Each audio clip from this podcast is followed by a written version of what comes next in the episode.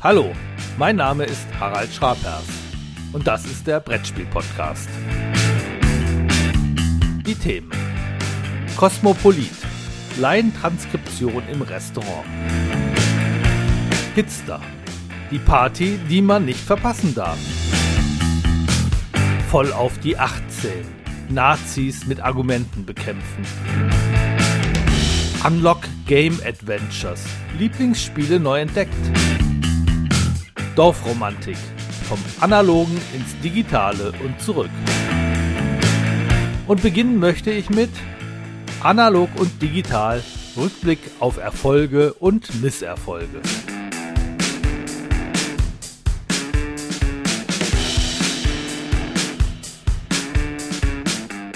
Vor 20 Jahren, 2003, präsentierten Ravensburger und Rainer Knizia ihr King Arthur am Vorabend der internationalen Spieltage mit viel Pomp im Essener Schloss Hugenpoet. Ich kann mich heute noch gut dran erinnern und spätestens seitdem fasziniert mich die Kombination von Brettspiel mit Elektronik. Ravensburger sprach von elektronischer Intelligenz. Pathetischer würde man heute sagen, das Verschmelzen von analogen und digitalen Welten. Es war nicht das erste Mal, dass es Elektronik im Brettspiel gab. Als Jugendlicher hatte ich ein Senso von MB, heute heißt das Spiel Simon. Und das hatte diese vier großen Farbtasten. Es war 1979 auf der Auswahlliste Spiel des Jahres und die Jury schrieb, es geht im Wesentlichen darum, die Töne, die der Spielcomputer in immer längerer und schnellerer Reihenfolge produziert bzw. reproduziert, richtig zu wiederholen. Bei Sensor überzeugt der Versuch, ein Elektronikspiel nicht wieder nur als bloßes Solitärspiel zu konzipieren, sondern es gleichzeitig als Familienspiel in der Tischmitte nutzbar zu machen. Damals hat die Jury schon aufgeschrieben, was eben der Unterschied zwischen Videospiel, das man zumeist eher alleine spielt, und einem Brettspiel ist und wo der Nutzen der Kombination sein könnte, nämlich beides gleichzeitig zu haben. Zurück zu King Arthur.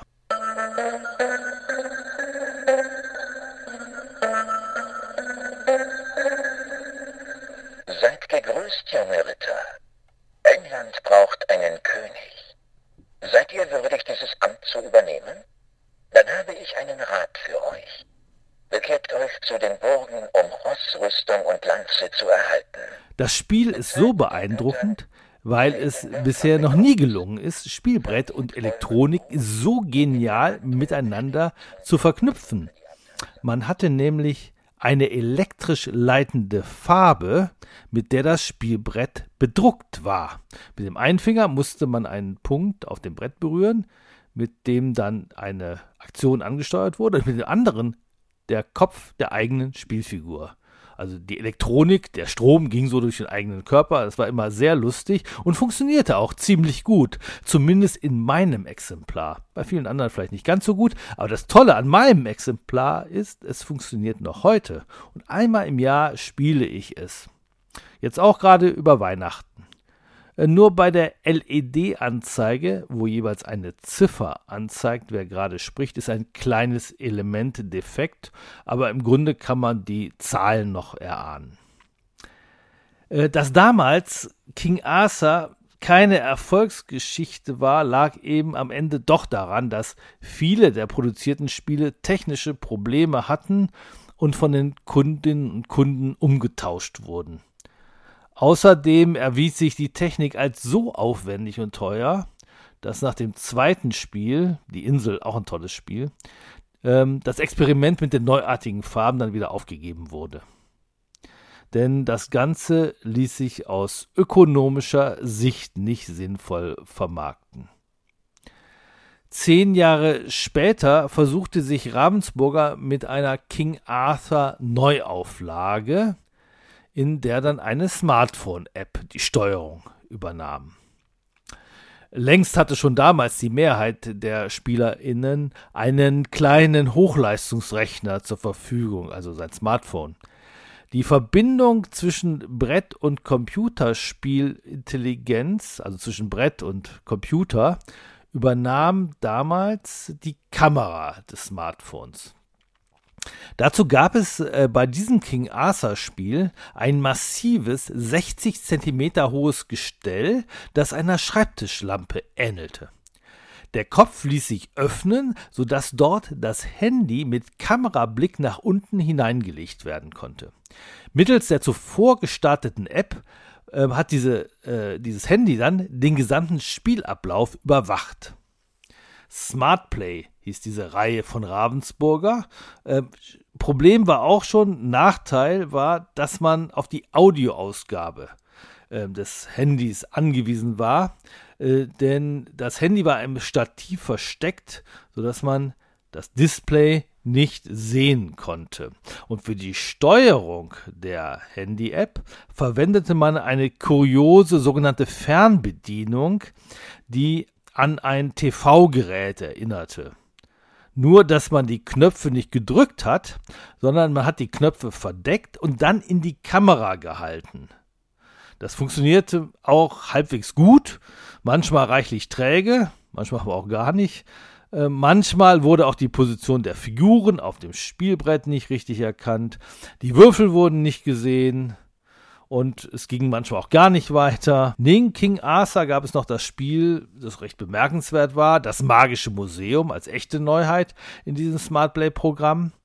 Und hier ging es darum, den entlaufenden Hund im nächtlichen Museum zu suchen und einige von dem Tier im Haus verstreute Exponate zurück in eine Vitrine zu stellen. Es war ein kooperatives Worker Placement Spiel. Doch alles im Allen, ich fand Smart Play erwies sich als Flop und wurde dann von Ravensburger auch ziemlich schnell beerdigt. Schon vor Smart Play, nämlich 2008, präsentierte das Dresdner Start-up-Unternehmen Public Solution äh, ziemlich teure Uvio-Konsolen. Uvio kommunizierte mit verschiedenen Spielbrettern, in die RFID-Chips eingebaut waren. Äh, es gab ein Brettspiel wie Freibeuter der Karibik, das war aber auch das einzige wirklich richtige Brettspiel, wie ich fand. Das meiste waren Lern-, Wissens- und Partyspiele und nach insgesamt neun Titeln war eh Schluss. Public Solution meldete Insolvenz an. Noch kurzlebiger waren die Toystick-Stifte, bei denen ein optischer Sensor unsichtbare Codes auf einem Spielplan lesen kann. Neben einer Reihe von Büchern erschien bei Noris gerade mal ein Spiel, das spielerisch enttäuschende Die Schatzkammer von El Mirador. Dann meldete Chefoy, die Toystick-Vertriebsfirma, Insolvenz an. Erfolgreicher war hingegen weiterhin nur Ravensburger. Äh, trotz seinen vorherigen, ja, ich sag mal, doch Misserfolgen bei der Suche nach der wirklich toll umgesetzten Elektronik im Spiel. Aber sie blieben hartnäckig dabei. Tiptoy war der nächste Schlager, den sie auf den Markt brachten und das war tatsächlich einer, wurde zunächst erstmal nur für Bücher genutzt und dann gab es erste Spiele, die aber durchgängig als Lernspiele konzipiert waren, deren spielerische Mechanismen eher banal waren. Dann kamen auch bessere Kinderspiele, zum Beispiel Magors Lesezauber, Empfehlungsliste Kinderspiel des Jahres 2011, das zwar als Lernspiel konzipiert war, aber eben auch spielerisch einiges bot, indem es mit akustischen Hinweisen auf den entflogenen Vogel eine schöne Herausforderung schaffte. Wirkliche Einblicke, welchen spielerischen Mehrwert die elektronische Intelligenz des Stiftes bietet, erlaubte erst der 2012 erschienene Wettbewerb im Hexenwald, ein Laufspiel durch Wald und Gebirge. Das fand ich spielerisch sehr ordentlich, trotz des Nachteils, dass der Stift eben nur eine Audioausgabe bietet und man deshalb oft wiederholende Anweisungen und Hinweise hören muss. Ein Blick auf ein Display und man könnte das gleiche ganz schnell abhaken. Aber das gibt es beim Tiptoy nicht, noch nicht mal eine Anzeige mit Ziffer oder Symbol. Noch besser als Hexenwald war der Millionen-Coup 2013 erschienen. Ein kooperatives Echtzeitspiel rund um einen Bankraub. In der ersten Auflage gab es noch einen Bug und wir Spieler konnten sich als Beta-Tester fühlen. Aber glücklicherweise gibt es die Erfindung des Updates. Man lädt sich neue Software runter und schon läuft es. Da hat das Tiptoy-Spiel gegenüber seinem rein analogen Pendant die Nase vorn. Schließlich kann ein Verlag seinen Kunden nicht einfach ein neues Regelheft, ein überarbeitetes Brett oder korrigierte Karten hinterher schicken. Nach dem Update war alles super. Der Tiptoy war in erster Linie dafür da, dem Spiel mit dem Bankraub den zeitlichen Rhythmus vorzugeben. Anders gesprochen, für Zeitdruck zu sorgen. Danach war die Zeit der Tiptoy-Spiele vorbei. Zumindest die der Guten. Es gibt, glaube ich, heute noch welche, aber das sind wohl ausschließlich welche so im Lern- und Quizbereich. Etwas, was dem Brettspielgenre zuzuordnen wäre, gibt es nicht mehr. Trotzdem blieb insbesondere Ravensburger mit diversen Spielen dem Thema Elektronik im Spiel treu. Zuletzt sind diese Audiorätsel Echoes erschienen. Neueste heißt Die Violine. Und nominiert für das Spiel des Jahres 2019 war Wehrwörter. Die deutsche Ausgabe eben auch bei Ravensburger. Und das ist das bislang beste Spiel mit Elektronik. Denn hier dient die App als Moderator, also derjenige, der bei Werwölfe nicht mitspielen darf und die App macht das hervorragend. Genau im richtigen Maße. Nicht als elektronischer Selbstzweck, sondern um den analogen Anteil des Spiels besser zu machen. Und darum geht es aus meiner Sicht. Wer sich nicht so mit Brettspielen auskennt, meinte früher oft, Brettspiele würden irgendwann von Computerspielen verdrängt. Doch die Realität zeigte, das Gegenteil ist der Fall. Seit es Videospiele gibt, wächst auch das Brettspiel. Und dann sagte derjenige, der nun gar keine Ahnung vom Brettspiel hatte, ah, dann ist die Zukunft des Brettspiels vermutlich die Verknüpfung von Brett und Computer. Aber auch das stimmt nicht, weil diese These, eigentlich ist das Brettspiel ja total langweilig, ist ja schon Blödsinn. Und deswegen bin ich mir sicher, die Mehrheit der Brettspiele wird auch weiterhin hundertprozentig analog sein. Trotzdem finde ich es spannend zu beobachten, welche Spiele Elektronik benutzen. Da sollte man auch keine Berührungsängste haben, finde ich ganz im Gegenteil, denn es gibt wirklich gute Spiele in diesem Bereich. Einige, die mir zuletzt aufgefallen sind, möchte ich in diesem Podcast vorstellen.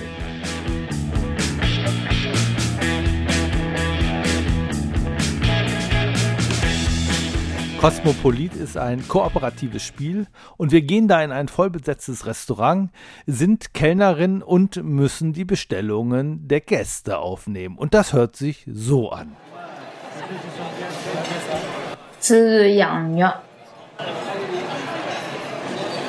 Lau Mami. Piri. Kuya Bantara. Katsudon. Ich muss in diesem Restaurant die Bestellung von Speisen, von denen ich noch nie gehört habe, in einer mir meist noch viel unbekannteren Sprache verstehen, versuchen zu verstehen. Die Handy-App, auf der das läuft, sieht super aus. Sie sieht aus wie ein richtig gutes Smartphone- oder Tablet-Spiel und sie funktioniert auch sehr gut. Aber der etwas größere spielerische Anteil ist auch hier analog und wir müssen sehr viel miteinander sprechen. Das ist kooperativ, wie gesagt, und sprechen heißt, äh, wir werden die Namen der Speisen ständig rufen. Zunächst von der einen Kellnerin, die die Bestellung aufgenommen hat. Sie hat äh, Kopfhörer in den Ohren oder besser noch Kopfhörer auf den Ohren. So kann man das für die zweite Partie dann auch schneller tauschen. Und äh, sie lauscht der App. Der Oberkellner, das ist die andere Rolle, die es im Spiel gibt, der versucht mitzuschreiben. Er versucht also die Namen der Speisen zu wiederholen, wenn die Kellnerin bereits an den nächsten Tisch gegangen ist. Zurückgehen würde Minuspunkte bedeuten. Schwierig für den Oberkellner, wie schreibe ich das auf, was ich jetzt gerade in dieser total seltsamen Sprache gehört habe? Und dann kommt noch der stille Posteffekt dazu. Ähm, er hört es ja auch nicht im Original der Oberkellner, sondern er hört nur, was die Kellnerin gesagt hat. Genauso wie die Köche, das sind die anderen Spielerinnen und Spieler, die hören äh, der die äh, Kellnerin auch erstmal. Und äh, dann spreche ich das, wenn ich es dann vorlese als Oberkellner, dann auch wieder so aus, wie ich es gehört habe. Tja, das ist schon ganz schwierig. Also die Köche, das sind die anderen mitspielen, habe ich ja schon gesagt, die müssen jetzt verstehen, was ich meine. Und das müssen sie ziemlich schnell und oft auch recht hektisch machen. Als Koch habe ich ein Set Spielkarten auf der Hand, auf denen äh, befinden sich die Speisen, die Namen der Speisen eines Kontinents. Und zwar in Lautschrift aufgeschrieben. Und diese Lautschrift, also diese Transkription dessen, was man hört, sieht wahrlich kurios aus. Und äh, auf den Karten sind die Speisen in Form einer, und ich lese das hier aus der Spielanleitung vor, in Form einer Laientranskription dargestellt. Im Gegensatz zu einer wissenschaftlichen Transkription. Das sind ja so phonetische Zeichen, die man schon mal kennt. Auf diese Weise soll eine Lautschrift, phonetische Schrift angeboten werden, die auf der deutschen Rechtschreibung basiert und die Laute darstellt, die ihr hört. Am Anfang hört sich das ja eigentlich schon mal ganz einfach an, aber wenn man das erste Mal so eine Speise hört, dann was liest, dann merkt man, was das für eine knifflige Herausforderung ist. Aber das macht durchaus Spaß und das Spiel ist wirklich ein herausragendes Erlebnis. Allein die Ausstattung ist überwältigend. Da gibt es ein Begleitheft, das ist eine wissenschaftliche Dokumentation, in der man viele Hintergründe erfährt. Zu Sprachen mit gerade mal ein paar hundert Menschen, die sie sprechen, zu deren Phonologie und Syntax. Das Spiel hatte verschiedene Kapitel. Äh, man kann es wie so ein Legacy-Spiel nach und nach spielen. Es kommen immer neue Karten hinzu, neue Herausforderungen. Wie weit man aber realistisch damit kommt, ist fraglich, denn spielerisch verändert sich im Kern nicht viel. Weil hier, wenn man nur das Spielerische sehen würde, eher dünne Bretter gebohrt werden.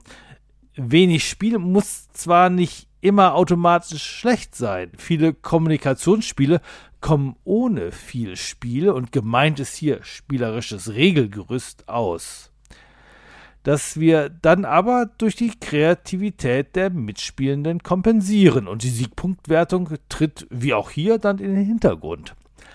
Bei Cosmopolit kommt es aber nicht so sehr auf die Kreativität an, sondern man muss schlicht und einfach Aufgaben aus dem Bereich Hörverstehen lösen. Das macht durchaus ein paar Runden Spaß. Dann aber erlahmt bei vielen das Interesse. Andere bleiben länger bei der Stange. Denn die großartige Grundidee, tadellose Technik und das tolle Begleitmaterial können begeistern. Hitstar ist ein Spiel mit einer App, die richtig für Stimmung sorgt. Wir müssen Musik nach der Jahreszahl sortieren. Das ist einfach für mich. Das sind die Rhythmics und äh, damals habe ich, wie ich mich erinnern kann, gerade Abi gemacht. Also 1983. Besonders gut fand ich das Stück nicht, zu kommerziell für meinen Geschmack. Und was ist das? Keine Ahnung, oder?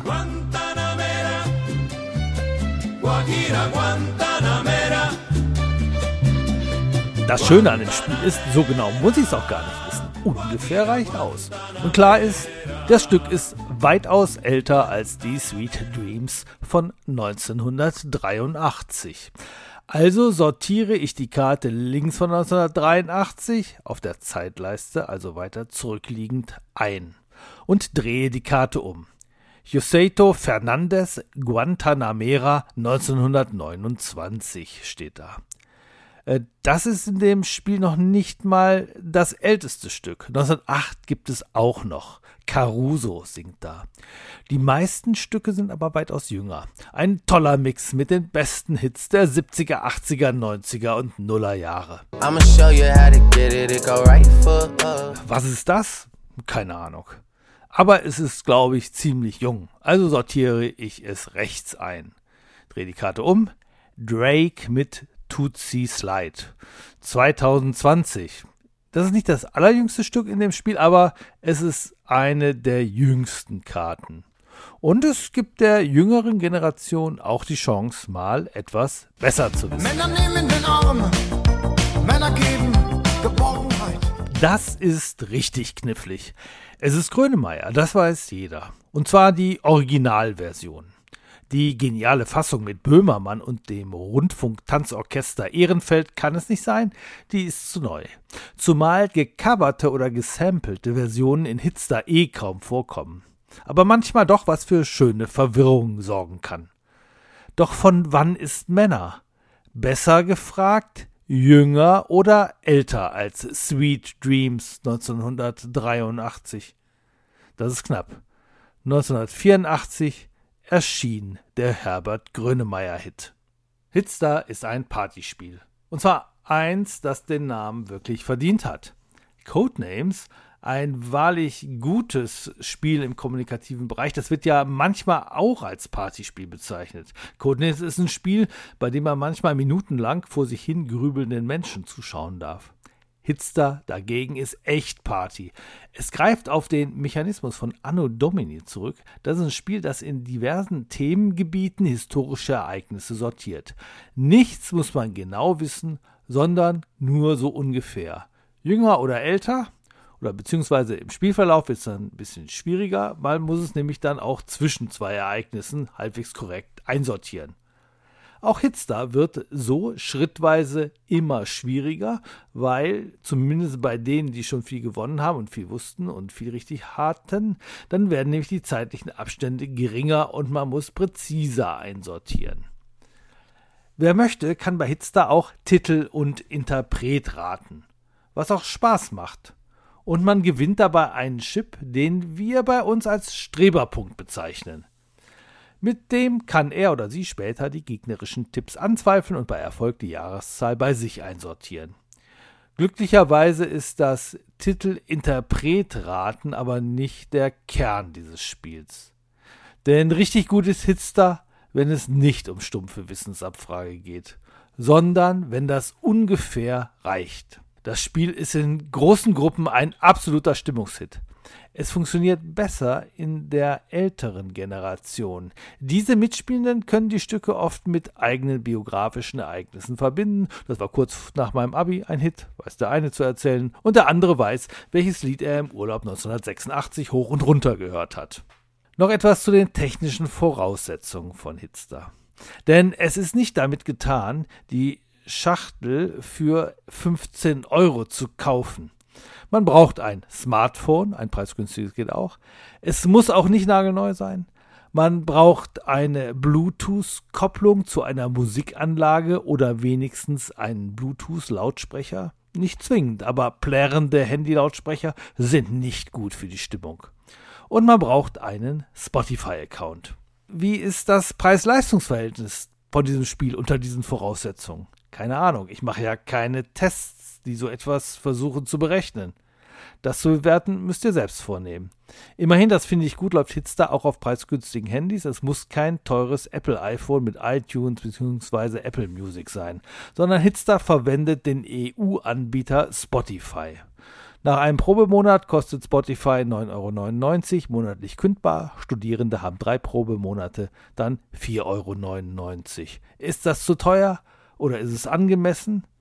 Künstlerinnen und Künstler meinen oft, dass es zu billig ist. Musik sei Mehrwert und bei ihnen kämen nur Centbruchteile an. Zur Not funktioniert Hitstar auch mit einem werbefinanzierten Spotify-Account. Aber dann kann einer nicht mitspielen, weil Titel und Interpret sofort auf dem Handy-Display zu sehen sind und es werden nur 20 Sekunden aus der Mitte der Stücke abgespielt. Das mögen manche Spielenden gut finden, dass dann oft sofort der Refrain dabei ist und man will ja an einem Spieleabend vielleicht möglichst viele verschiedene Spiele abhaken. Aber dafür ist äh, Hitstar eher ungeeignet, denn wer echte Partystimmung will, der will die Stücke von Anfang an hören. Und deswegen empfehle ich unbedingt einen bezahlten Spotify-Zugang. Und da das Spiel mit vielen Leuten am Tisch eh am besten ist, steigt auch die Wahrscheinlichkeit, dass irgendjemand sowieso schon Spotify hat. Übrigens, in der Version der Hitster-App, die ich im Dezember verwendet habe, und die wurde gegenüber der ersten Version vermutlich häufiger abgedatet, was auf den Smartphones ja immer im Hintergrund geschieht. Also diese App-Version funktionierte absolut reibungslos. Ich war sogar überrascht, wie simpel sich die Hitster-App mit der Spotify-App verständigt hat und es sofort losgehen konnte. Man scannt mit dem Handy den QR-Code auf der Spielkarte ein und schon hört man die Musik. Diese Voraussetzung, einen bezahlten Spotify-Account haben zu müssen, um das Spiel vollständig zu erleben, hätte man sicherlich noch etwas deutlicher auf die Schachtel schreiben können. Ärgerlich finde ich an Hitster zudem, dass es keine gedruckte Spielanleitung gibt. Vor der ersten Partie war mir das noch egal. Da will man sich eh etwas ausführlicher mit der Regel beschäftigen. Aber wenn man später einfach nur mal schnell schauen möchte, wie viele Chips man zum Beispiel zu Beginn braucht, weil man es vergessen hat, dann ist das doof. Die Anleitung ist nämlich in der App untergebracht und wenn jemand die App schon für das Spiel ans Laufen gebracht hat, ist es richtig blöd, da erstmal nach der Anleitung suchen zu müssen. Übrigens gibt es auch Regelvarianten, Pro und Expert genannt. Die sind aber gar nicht gut, weil man dann nämlich Interpret, Titel und auf der Expertstufe auch noch das genaue Jahr raten muss. Das nimmt dem Spiel komplett die lustig, unterhaltsam spielerische Note und es wird eine kalte Wissensabfrage für Besserwisser. Gut ist hingegen die Team-Variante, in der man kooperativ spielt. Und mein Tipp, mit mehreren Teams spielen, am besten generationsgemischt. Dann kann man sich untereinander helfen und es macht oft noch mehr Freude.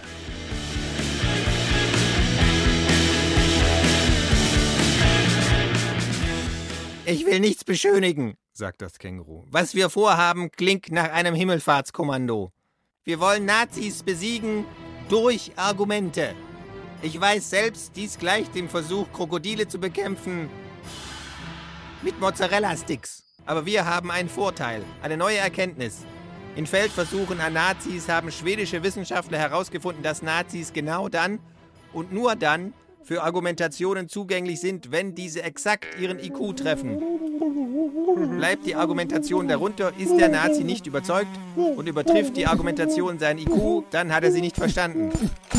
Wir müssen darum präzise, ich wiederhole, präzise argumentieren. Präzise argumentieren heißt bei dem Marc-Uwe Kling-Spiel voll auf die 18, dass auf einen Nazi mit dem Wert 11, da müssen genau Zahlenkarten im Wert von exakt 11 abgeworfen werden. Marc-Uwe Kling, ich sag mal, ist so eine Art crossmedialer Multikünstler. Er ist Autor der Känguru-Stories. Bei seinem letzten Film, ich war da selbst im Kino, da hat er sogar Regie geführt und er macht dazu Spiele. Zwar selbst, keine Auftragsspiele, die man als Merch zu dem Produkt dazu kaufen kann, sondern ernstzunehmende Spiele von einem ernstzunehmenden Autor, äh, der by the way auch Spiele ohne Känguru-Bezug kann, zuletzt Abracadabrien. Voll auf die 18 ist spielerisch durchaus ambitioniert und zudem ein besonderes Projekt. Die daran Beteiligten, inklusive Autor, verzichten auf ihre Honorare und diese Einnahmen fließen an die Amadeo Antonio Stiftung und zwei andere antirassistische Initiativen. Das ist sehr schön und ich war deshalb auch schnell zum Edition Spielwiesestand auf den Essener Spieltagen gelaufen, um das Kartenspiel zu kaufen. Das äh, Spiel, seine Idee, basiert im Grunde auf äh, dem Einfall mit dem Nazi-Stapel. Nazi, nicht Nachzieh. Und den hat Marc-Uwe Kling jetzt nicht nur phonetisch so zusammengebracht, sondern er hat Nazi und Nachzieh tatsächlich vereint.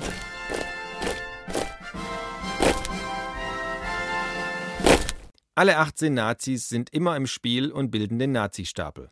Sie haben eine 0815 und eine superfiese Seite. Diese erkennt ihr am braunen Rand und daran, dass sie statt einem Gehirn nur eine Scheibe Toastbrot haben. Mischt die Nazis auf und legt sie als offenen Stapel auf die finale Karte in die Tischmitte. Zieht nun alle je vier Argumente von den Nachziehstapeln auf die Hand. So erklärt uns die App die Spielregel. Und jetzt geht es los und die App übernimmt die Aufgabe, den Nazi-Nachzieh-Rhythmus zu bestimmen. Achtung, heißt es, und es wird eine neue Nazi-Karte gezogen. Und wir müssen zusammen genau den Wert dieser Nazi-Karte treffen, um sie aus dem Spiel zu nehmen. Dazu gibt es Ausspielregeln.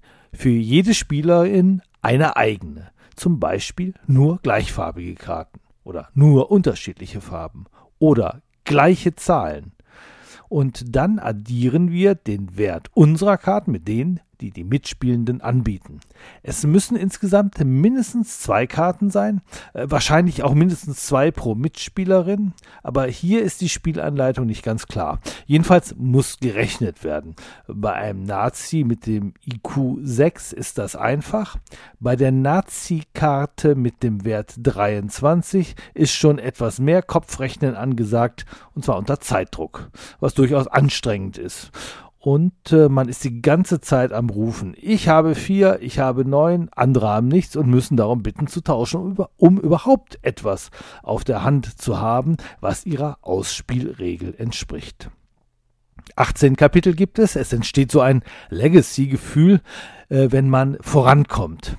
Das ganze Spiel ist sehr liebevoll ausgestattet, sprüht vor Einfällen. Aber es ist kein Spiel, in dem man mal etwas besonders Lustiges auskosten könnte, denn es ist immer nur Hektik da und die, die nervt dann manchmal auch schon ein wenig. Denn ganz schnell wird klar, dass wir eine erhebliche thematische Dichte um das Känguru vorfinden, der spielerische Kern aber so abstrakt ist, wie er abstrakter nicht sein kann. Es werden Zahlenkarten ausgespielt, um Zahlen zu treffen. Klar, auf jeder Karte steht tatsächlich ein Antifa-Argument. Aber Zeit zu lesen ist er überhaupt nicht.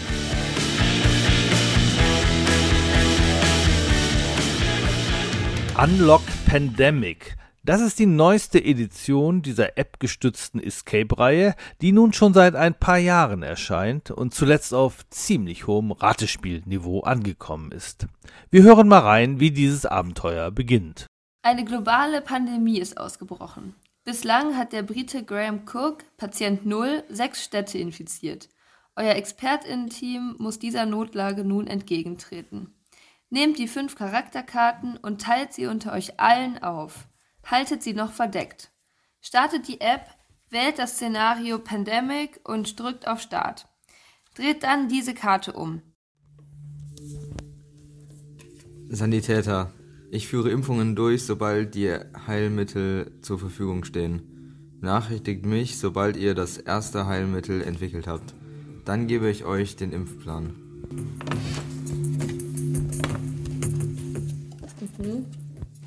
Bin die Logistikerin.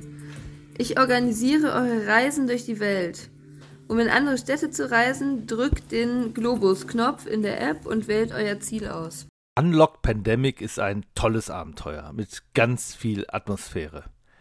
Die App und die analogen Spielkarten sind hier nahezu perfekt miteinander verbunden.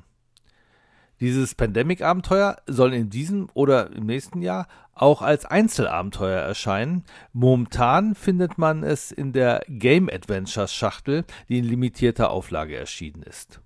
Pandemic befindet sich zusammen mit den Abenteuern Zug um Zug und Mysterium in der Box. Zufällig alle drei gehören zu meinen Lieblingsspielen. Und deswegen war ich sehr gespannt auf Unlock mit äh, dieser spielerischen Metaebene.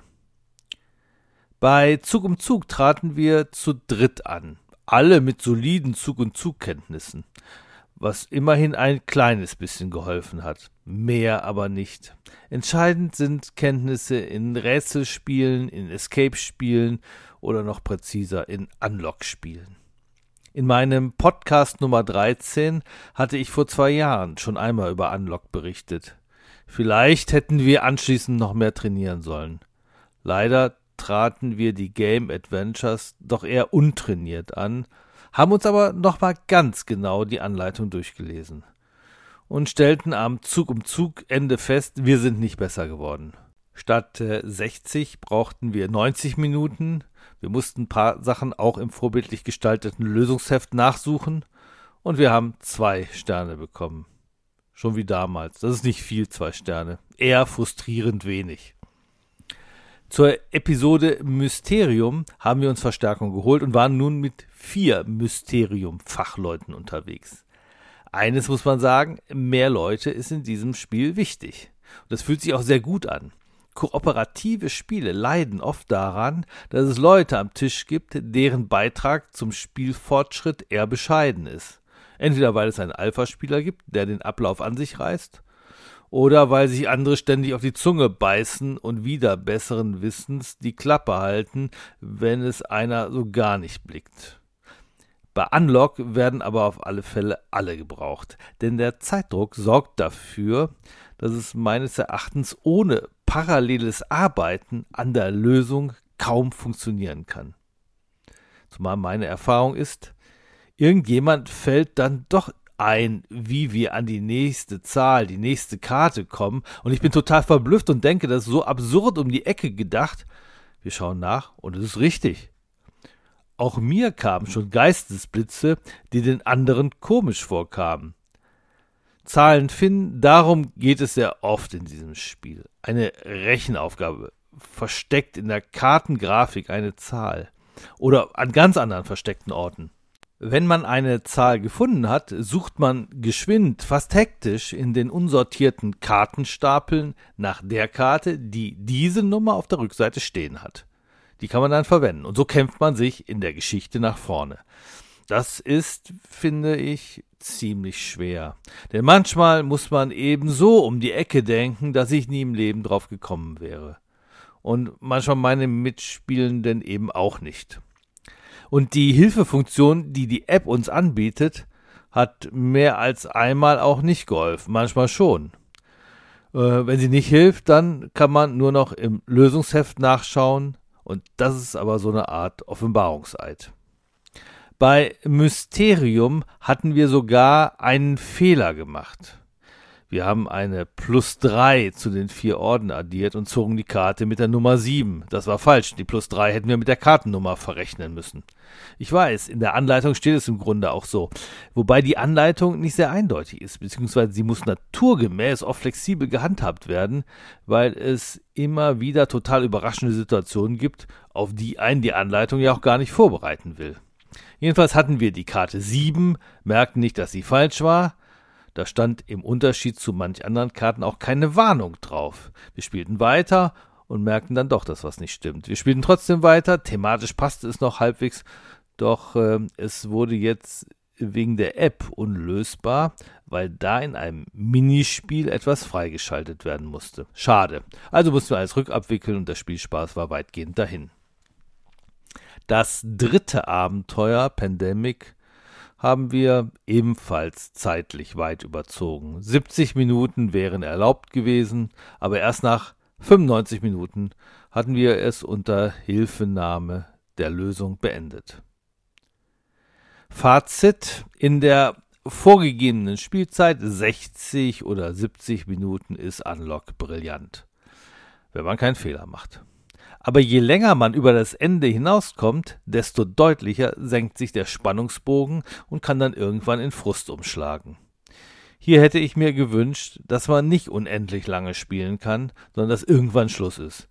Entweder mit einer Niederlage, lieber ein Ende mit Schrecken als ein Schrecken ohne Ende, oder das digitale Hilfesystem sorgt bei Zeitüberschreitung für so unmissverständliche Hinweise, dass man vor dem Griff nach dem Lösungsheft bewahrt wird. Aber mein erstes Fazit ist womöglich auch nur ein subjektives persönliches Problem. Denn wenn man sich umhört, klappt das Spiel bei allen anderen immer super. Vielleicht werden peinliche Niederlagen auch gerne verschwiegen. Jedenfalls verzichte ich an dieser Stelle auf ein wirkliches Kritikerurteil, denn Rezensionen zu Spielen, die man nur einmal gespielt hat, öfter geht nun mal nicht, sind unseriös.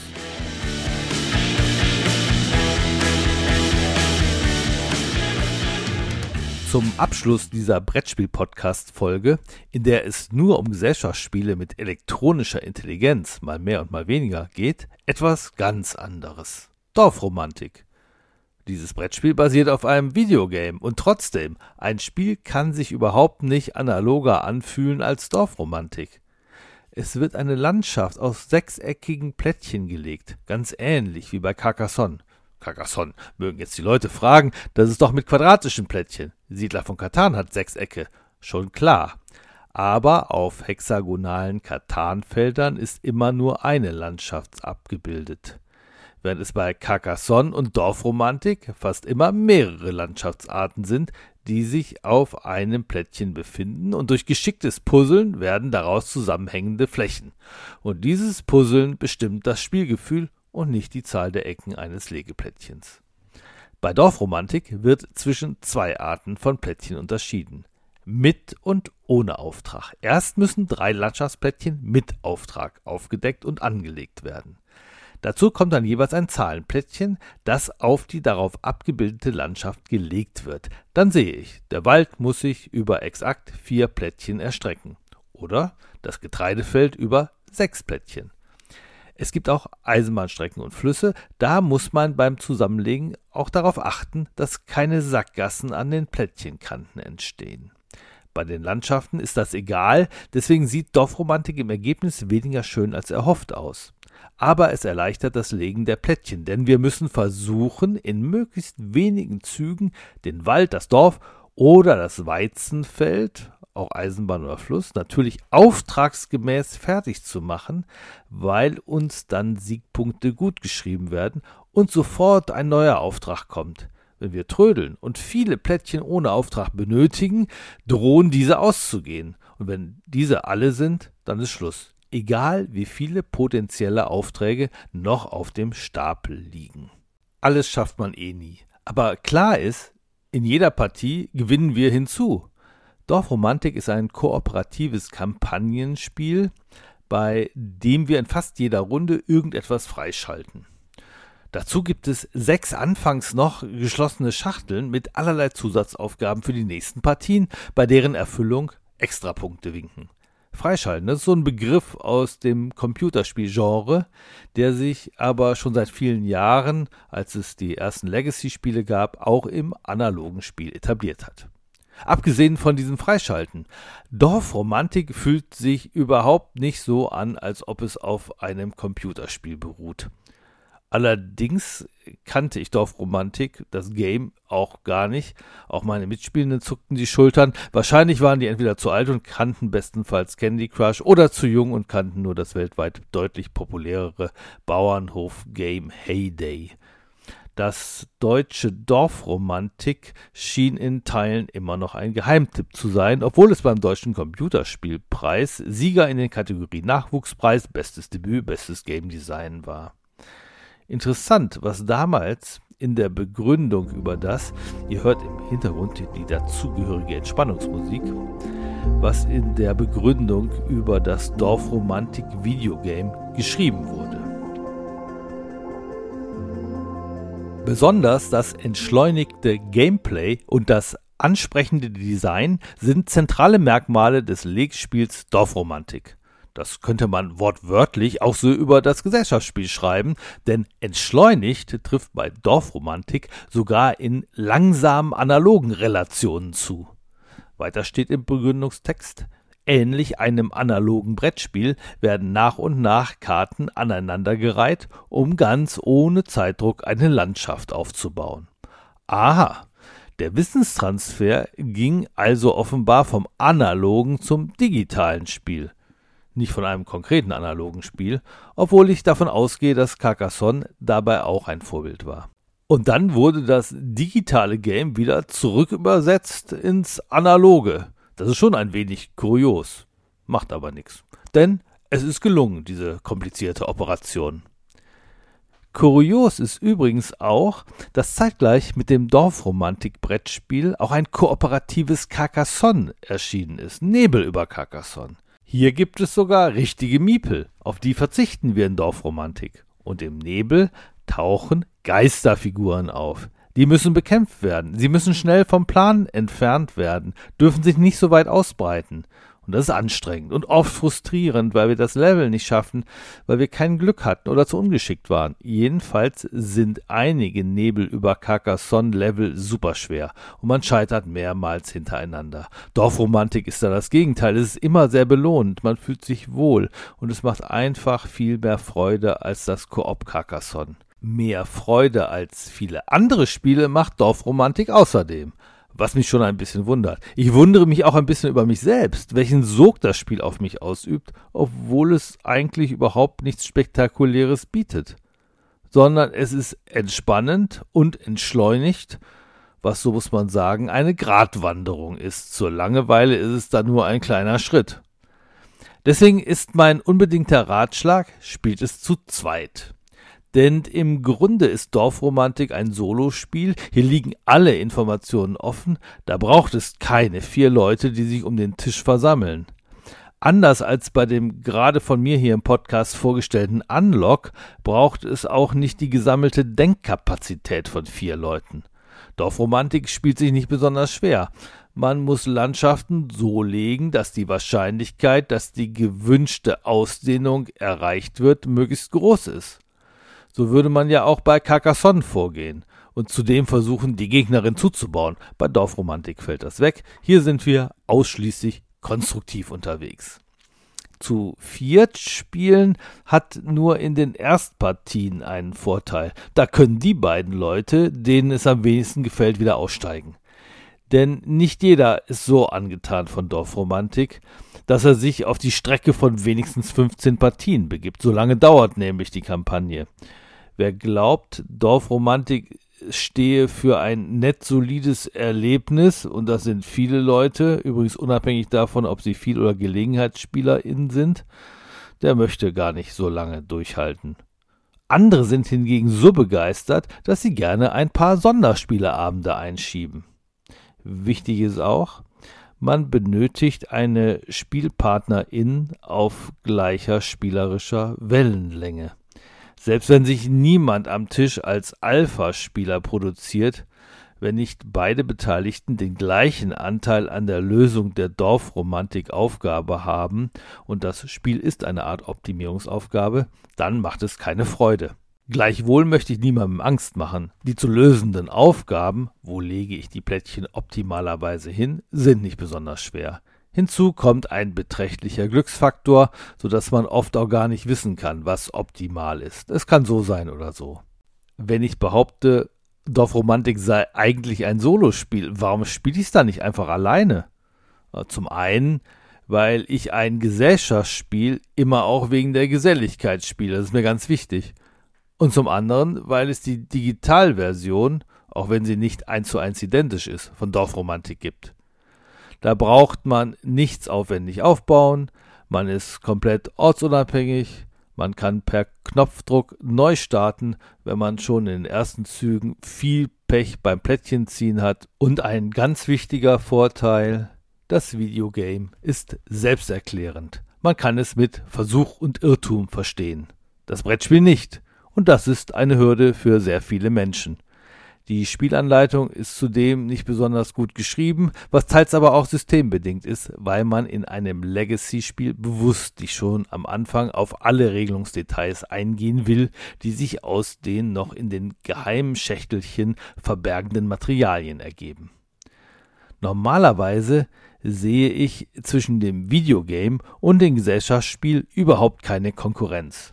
Denn es sind unterschiedliche Spiele und man spielt zu völlig unterschiedlichen Zeiten und Situationen und Zwecken. Eine Ausnahme sind die Umsetzungen von etablierten Brettspielen in die digitale Welt, die teils durch einzelne Apps geschehen und insbesondere auch auf der schon sehr, sehr lange existierenden Plattform Brettspielwelt und der momentan enorm expandierenden Brettspielarena angeboten werden.